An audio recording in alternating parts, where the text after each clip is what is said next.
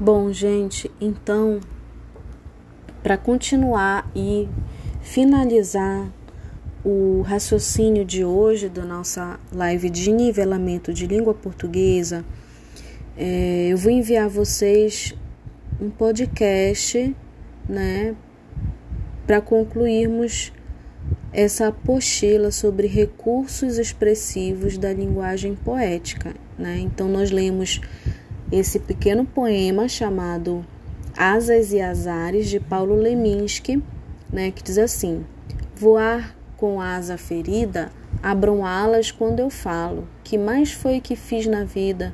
Fiz pequeno quando o tempo estava todo do meu lado, e o que se chama passado, passatempo, pesadelo, só me existia nos livros.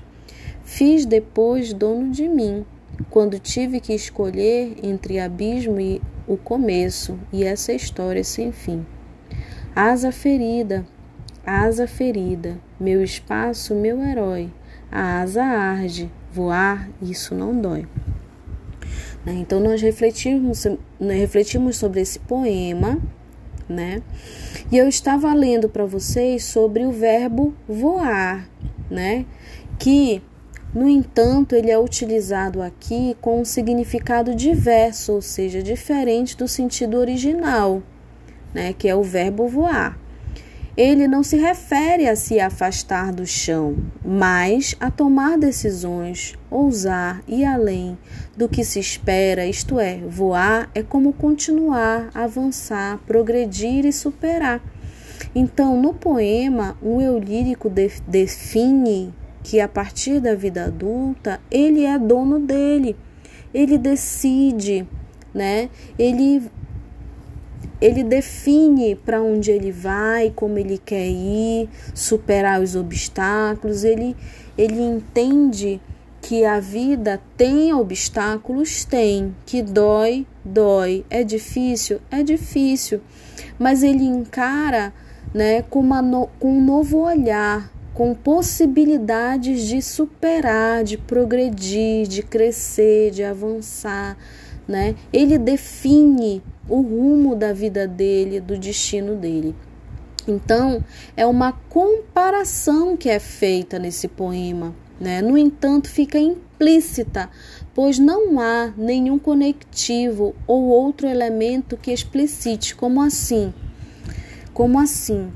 É, ele não diz assim no poema que eu sou como um pássaro que pode voar, né? Ele não utilizou esse como conectivo assim como, né? Ele fez uma comparação direta, né? Que está implícita porque ele não usou esse conectivo, ele apenas afirmou, né? Ele, ele fez comparações a partir de afirmações, certo?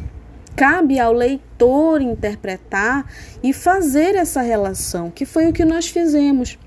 Nós fomos lendo o poema, fomos entendendo cada parte do texto, cada verso do poema, né? E fomos construindo a interpretação do todo, tá?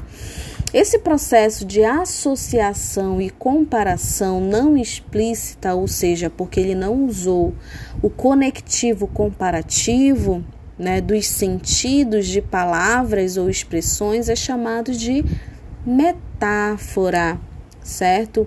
É imprescindível que vocês compreendam a significação de metáfora, porque ele vai estar presente na vida de vocês. Né? Não só aqui nas poesias, mas no que vocês ouvem por aí, nos ditos populares, nas propagandas, enfim, no, no círculo de amizades, no círculo familiar de vocês, muitas metáforas são feitas, certo? Então, o que é uma metáfora? A metáfora, ela propõe uma associação entre termos distintos que possuem alguma semelhança dentro do contexto. Na base da metáfora aparece uma comparação sem que haja a presença de qualquer tipo de conectivo. A metáfora é responsável por conferir às palavras novos sentidos, né? Que no poema a todo momento a gente foi falando do pássaro com a asa ferida, que se compara à própria pessoa quando se depara com os azares, com as dificuldades da vida, né? Que ele não encara somente, né, de se afundar no abismo, de cair do céu porque está com a asa ferida. Não, ele encara com a possibilidade de voar, com a imaginação, de encontrar novos, novas soluções, de encontrar novos destinos, de encontrar é, novas possibilidades de vivência, certo? Considere agora o seguinte exemplo, quando ele diz: Fiz depois dono de mim.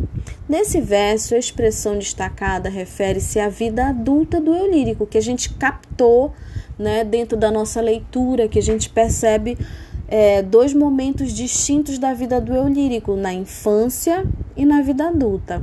Né?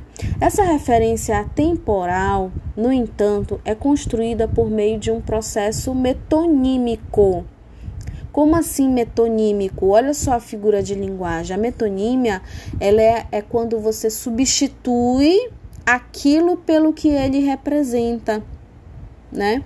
Então, olha só, em que um aspecto é selecionado para representar o todo ou o inverso. É escolhido algum elemento que simboliza o todo para representar um só aspecto. Então, quando ele fala fiz depois dono de mim, né? Então, o dono de mim representa o todo dele, da essência da vivência dele.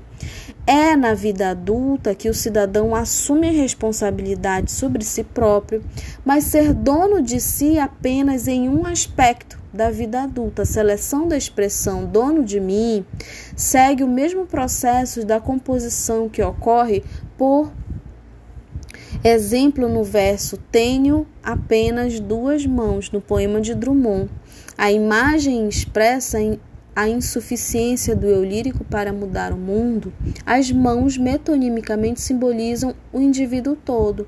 Né? Então, o dono de mim representa uma parte, ou seja, a cabeça dele né, decidiu que ele é dono dele como um todo, do ser, do destino. Vocês estão entendendo?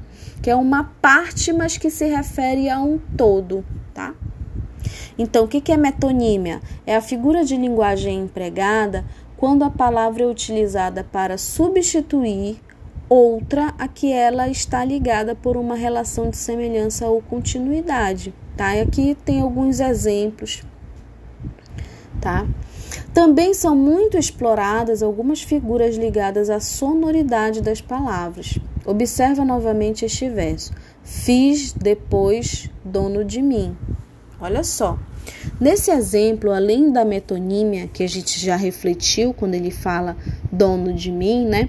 É possível identificar um ritmo marcado que se dá pela repetição do fonema, do fonema B essa repetição gera uma cadência no ritmo do verso, marcando um ritmo de leitura, né?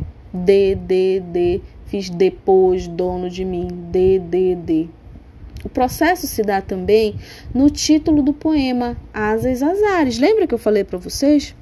Quando ele traz essa repetição do S, do Z, S, do Z, asas, azares, né? Com a repetição do som consonantal Z e do som vocálico A também. A, A, A. Olha só a quantidade de A e Z e S que tem aí, né? Isso se chama aliteração. O que é aliteração? Quando se caracteriza pela repetição de fonemas consonantais, ou seja, de consoantes, como S e o Z, certo? Essa é a repetição. E a repetição das vogais se chama assonância, ok? Então, a gente leu esse poema e refletimos sobre ele, né? Então, vimos que existem metáforas aqui, que existem metonímias aqui, que existem assonâncias e aliterações tá? Então, pessoal, qualquer dúvida, qualquer qualquer questionamento em relação a essa aula, a essa leitura, enviem pelo grupo que eu estou à disposição para ajudá-los, ok? Até a próxima!